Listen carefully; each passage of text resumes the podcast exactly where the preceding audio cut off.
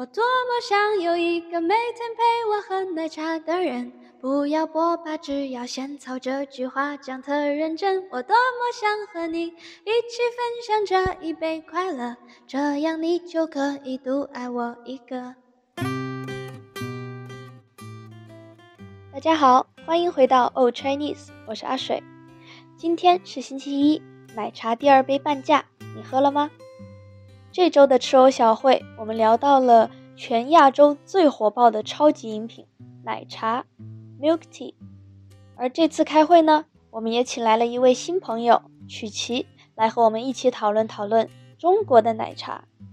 在曲奇看来，感觉大约在2015年以后，奶茶店就突然多了起来，店家们也会选择在消费人群特别多的地方，比如学校附近或者人流量多的地铁站附近。开设不同的奶茶店，在今天的中国，奶茶店基本上变成了许多城市里每个地铁站的标配。奶茶也渐渐从一个朴素的饮料，变成了一间间品牌化的店铺。如今，人手一杯的奶茶成为了社交必备。这样的景象，对于我和吃藕小会的朋友们来说，小时候是完全不一样的。今天就让我们来回顾一下我们对奶茶最早的记忆吧。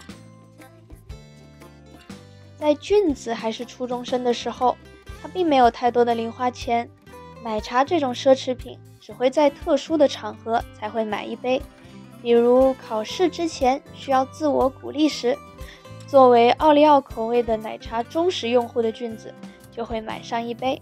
可以想象，当时的他格外的珍惜这每一口甜腻腻的滋味，不舍得大口的享用。而韩吉最早喝到的奶茶，也是在做学生的时候，因为一次偶然的机会，被同学拉去学校旁的小卖部，买来了人生第一杯珍珠奶茶。站在店门口的韩吉，当时格外享受的看着老板娘转动塑封机给奶茶封口的过程。那些带着花花绿绿卡通形象的塑料薄膜，就这样神奇的和杯子一起紧紧的粘住了。和俊子一样，韩吉也很少尝试别的口味，或许这是因为每次出于好奇的尝试都没有带来满意的结果，所以他的最爱还是浓稠的芋头紫米奶茶。对于曲奇来说，奶茶最早的体验更加有趣。是在妈妈单位的食堂冰柜里包装好的甜品，在他的印象中，现在的奶茶在当时还规划在糖水的这个概念里面，而第一次的手摇饮料记忆则是来自香港的品牌大卡斯，是在去上课的路上被朋友带去尝试的，因此以后每一次喝奶茶，他都会要想到和朋友一起分享。奶茶和分享这两个概念就被紧紧地绑在了一起。在奶茶涨价变得让小朋友们难以负担后，与朋友们一起分享同一杯奶茶就变得更加频繁了。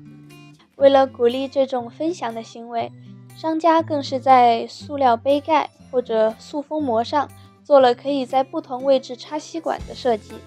虽然现在疫情期间，大家可能更加难以想象。一起分享同一杯饮料的样子，但是想象着几个小朋友把手中的一杯快乐传来传去的场景，想起来还是觉得很可爱。不知道大家对奶茶最初的体验是什么场景呢？有没有某一款奶茶让你觉得格外香醇可口？快来跟我们一起分享你的奶茶记忆吧！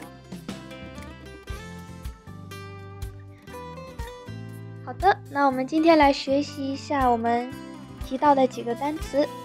首先是标配，标配，standard。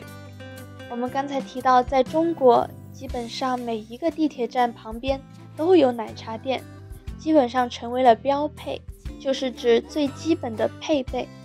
第二，品牌化，branding，品牌化。我们刚才说。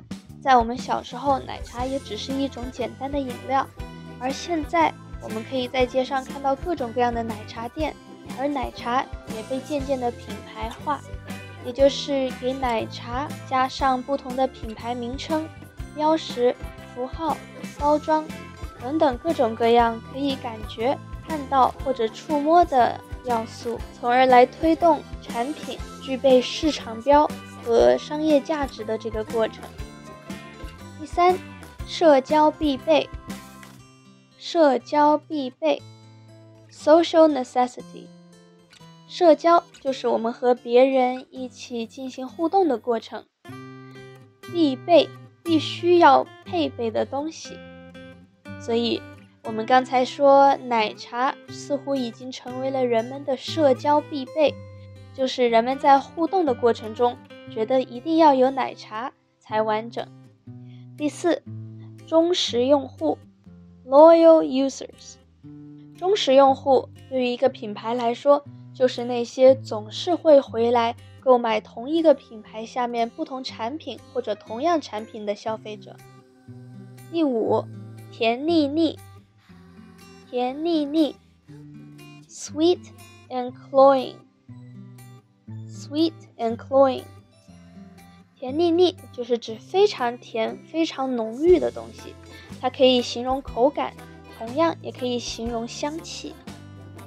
第六，浓稠，浓稠，thick，浓稠，通常是指香味或者液体非常的浓郁。好的，那我们今天就讲到这里啦，拜拜。